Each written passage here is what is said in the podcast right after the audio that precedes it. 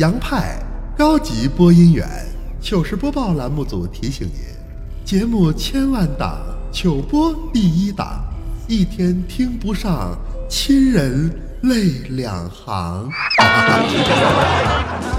过年好啊，朋友们！这里是每个月前两个礼拜三，由我主播杨派为您带来的糗事播报。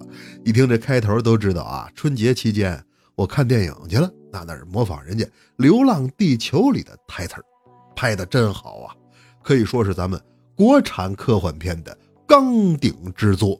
本来去年暑假呀就应该上映，但也不知怎么着，说有老板撤资了，钱不够啊，这才拖到了春节档。那钱不够怎么办呢？找人帮忙呗。于是就找到了吴京。您看看吧，我们这没钱了，能不能帮忙给客串一下？吴京仗义啊，那行了，帮忙呗，不要钱，那我去给你串一角色。结果呢，一进组发现上当了，这剧组也太穷了。早餐二米粥，午餐方便面，晚上减肥干脆就不吃。最后不仅没有片酬，反倒还投了六千多万。朋友们。行走江湖的最高境界是什么？不是偷，不是抢，不是去做拆白党，跟人家学学吧，这叫空手套白狼啊！我呸，他这是空手套战狼。好在呀，现在票房已经突破二十亿，这也叫好人有好报。强烈推荐各位到影院去亲自感受一下咱们国产科幻片的震撼。你说你这是接了个广告不？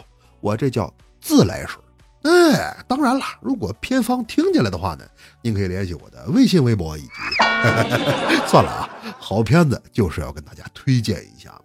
那这科幻片演完，接下来就得演爱情片。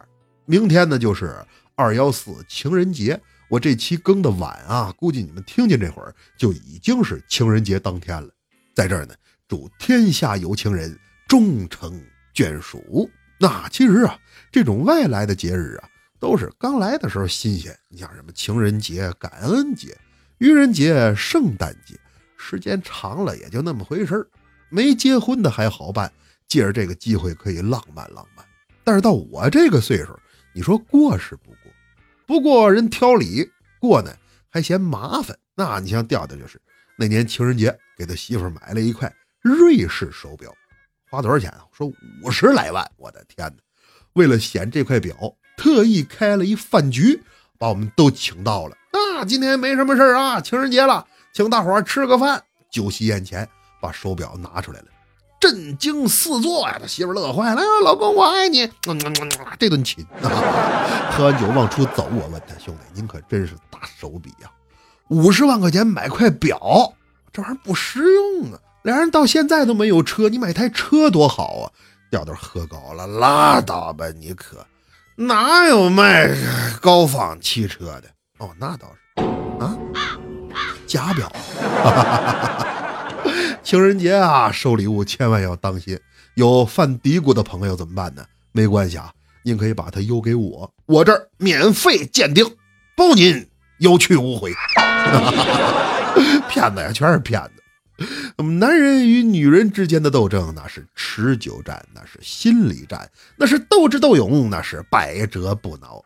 你像未来就是怕媳妇儿啊，平时抽烟都限量，一天一盒不够了呢，有时候还上我这儿蹭两根。那天我实在看不下去了，我说兄弟，你天天熬夜，又做节目又直播，那没烟能顶得住吗？来我这还六根，跟你那一个牌子，你拿回去偷着抽。那本以为能帮他过过瘾。没想到第二天见面，未来鼻青脸肿。我说这怎么弄的？哎，别提了，抽烟超标，让我媳妇发现了。啊，他怎么知道那超标一个牌子？是是一个牌子，但是他数我烟头一查二十六个，那发现了。两口子总干仗。那天未来媳妇找我们评理，老杨你看看，那个未来给我打成什么样？我一看脸上、胳膊。全是红领子，怎么打成这样呢？两口子打架下死手啊！我说你甭管了，我说他那个他人呢？人那不 ICU 病房抢救呢吗？你这个才叫下死手啊！那情人节到了，别管平时怎么样，这一天可不能打架。那么这一点呢，佳期的父亲做的就非常不错。哎，怎么有点像说相声于老师的父亲？说相声那都是编的，那但我这个是真的。哎，佳琪他父母感情特别好，老两口在东北嘛，二月份依然是冰天雪地。那年情人节，他爸大手一挥，买，想买什么随便，就当是我送给你的情人节礼物。他妈一听乐坏了，到皮草城啊买了一套裘皮大衣，野生直毛狮子黑貂。离老远一看呢，上头像有一层白霜似的。其实呢，毛色亮啊，反光，看着白，总之是十分的名贵。他妈特别喜欢，在家里穿那是。但是佳琪不高兴，咱们佳琪是一名保护野生动物的志愿者，来在他妈面前，太不像话了！你怎么能这样呢？你有没有想过，你现在的快乐是建立在一只畜生的痛苦之上？他妈一听这个不乐意了，去，你这孩子怎么能管你爸叫畜生呢？好像没多少钱，这衣服七八万啊，一点都不心疼。嗯，我不心疼。哎呀！防不胜防啊！没事啊，假期有钱，不光是挣得多，而且来说平时还特别的节省。用他的话说呀，叫吃不穷，喝不穷，算计不到要受穷。这是能挣吗？这叫能省。那平时有便宜就占。那天买水果，问人家西瓜多少钱呢？老板说十五一个。佳琪一听还行哈，那来一个吧，给人一百。结果老板找钱呢，找了个九十五，找错了。佳琪接过来，拔腿就跑啊！回来给我们吹怎么样？我刚才买西瓜去了，十五一个，给他一百。那老板找钱找给我个九十五，哈哈，我活活白捞十块钱呐！哎呀，我太血赚！我们一大帮人看着他自己在那笑，直到有一位同事突然间问道：“那个佳琪呀，你那西瓜在哪儿呢？”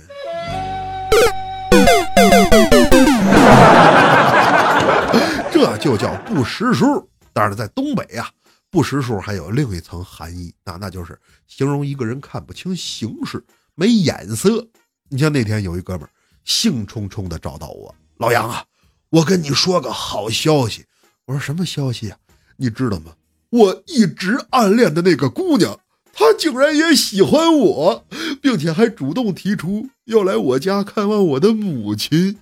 我一听这好事儿啊，他以前可不待见你啊，怎么了就回心转意？你怎么说的？那不是吗？那天我跟他说我喜欢你，我想上你们家跟你睡觉。我一听呀，这么直白吗？那他是怎么说的？还要看望你的母亲？他说呀，去你妈的！好，果然不识数啊！劝这类脑子不好的朋友啊，就平平淡淡的过日子，不要有太多非分之想，也免于受骗上当。你像彩彩就是，他曾经让人骗过，好像是投资还是干嘛，反正骗走好几万块。刚开始一宿一宿的睡不着觉啊，后来很长时间过后，我问他：“哎呦，你现在怎么样啊？缓过来没有？不睡觉身体可盯不住啊！”太太说：“你放心吧，老杨，我好了。”我现在拥有婴儿般的睡眠，我一听这好啊，婴儿般的睡眠，哎，那那是一种什么样的感觉呀？哦，就是晚上啊，经常会哭醒，哭。哈 钱财嘛，那都是身外之物，还有什么比身体健康更重要啊？那别管生活中遇见什么样的烦恼，您只要去医院看看，有多少人他们什么都不要，只要能好好活着就行。哎，心情不好了，去医院看望看望陌生的病人，给他们带来关怀和劝慰，啊，也能从他们身上获得鼓励和快乐。你像那次我就是心里别扭啊，我得上趟医院，到骨科呀，看见俩人全都伤得很重，我就进去了，问这个哟，您这是怎么弄的呀？他这别提了，我呀头两天提了台新车，路虎啊，路虎揽胜，开车正兜风呢，看见路边一牌子。字儿太小嘛，看不清。干等到跟前儿，刹不住了，这才瞧出来，上头写的是“前方施工，请您绕行”。之后车就掉坑里了。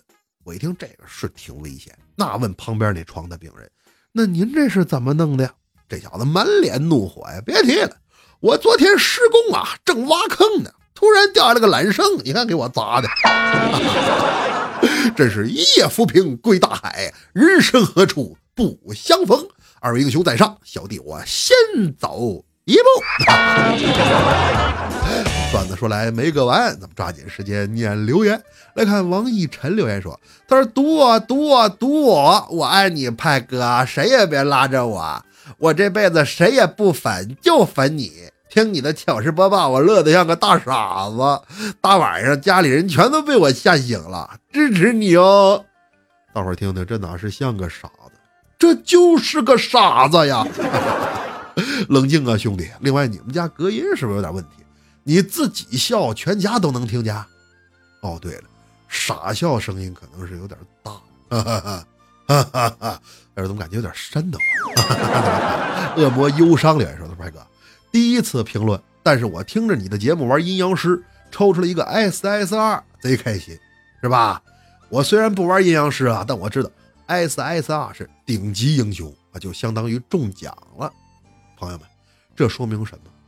说明听我们的节目可以提升运势那！以后。别管是买彩票还是摇车号，都可以边听边搞，甚至就连高考，哎，当然了，高考不让带手机啊，但是高考之前也可以听一听，来缓解压力，取得一个好成绩。那你看看这里头哪个不比你一个过气手游的 SSR 重要？你呀，长点心。顾小生留言说：“他说，派哥，过个年呐，你把喜马拉雅这几个段子手都得罪遍了，这顿编排。”老弟是真为你担心呢，你有啥担心的？担心他们几个有意见？嗨，这你就不懂了。我们这行是这样，节目里怎么说都行，但是台底下不允许带情绪啊！不能因为我在故事里说你两句，你就下了班找一帮人套着麻袋把我脑袋都干开瓢了，这个是不允许的啊！先不跟你们说了，我呀得去医院换药，真 开瓢了。再来看寒武纪的玫瑰莲说：“他说听派派的故事起步有点晚了，从《怪谈百物语》追到深夜小茶馆，大年三十儿把小茶馆追完，现在初四就连糗事播报也追完了。原来惊悚不过一分钟的大本营在这儿呢。之前听了那个六集的单独专辑，意犹未尽呐。最喜欢海绵宝宝那个，实在是太逗了。那对，没错，其实啊是先有的惊悚不过一分钟。”然后因为这个栏目，才让台里注意到哟，小主播发展还挺全面的嘛。对糗事播报有没有兴趣啊？派哥真是文韬武略，深谋远虑，高瞻远瞩，是老奸巨猾。反正就就那意思吧，那你们领会精神就行。我们听到这儿，胆儿小的朋友，您抓紧时间换台，喜马拉雅搜索“深夜小茶馆”，收听本人更多精彩节目。接下来咱们就进入紧张刺激的惊悚不过。一分钟。常言道，眼睛是人心灵的窗口。透过双眼，我们即可感受到喜怒忧思、惊恐悲；口耳眼鼻，生死归这七情六欲。无论你有多想隐藏，也难以遮挡眼神中所透露出的信息。那咱们今晚就给大伙讲一个关于眼。睛的故事。程序员小李今年三十来岁，尚未婚配，这些年来一直也没能找到让他心动的姑娘。但就在上个月，公司前台新招了一个女孩。自打小李第一次看见她，便对其萌生了爱意。每天清晨的一句问候，每次加班的一声道别，都让小李觉得无比的温暖与甜蜜。可有一样让小李觉着挺奇怪的，那就是这个姑娘每次看见自己的时候，眼神总会不自觉地飘向小李的身后。开始啊，他还以为自己后头有人呢，但是有几次加班，小李一个人下楼，那姑娘还是先看着他，然后看看他的身后，仿佛是在跟两个人打招呼一样。这让小李感到有些奇怪呀，莫非我的身后跟着什么我自己看不到的东西吗？这天，小李实在是忍不住了，他找到公司里关系非常要好的同事，支支吾吾的想要倾诉一下。可就在他刚说了一句“哎，你有没有发现前台新来的那女孩这会儿同时突然间惊讶的说道：“你也发现了？”小李说：“是什么呀？”再看他神秘兮兮的说道：“多漂亮的姑娘啊！可惜了，眼睛有点斜视。”我遇上对的人，我怎么出征？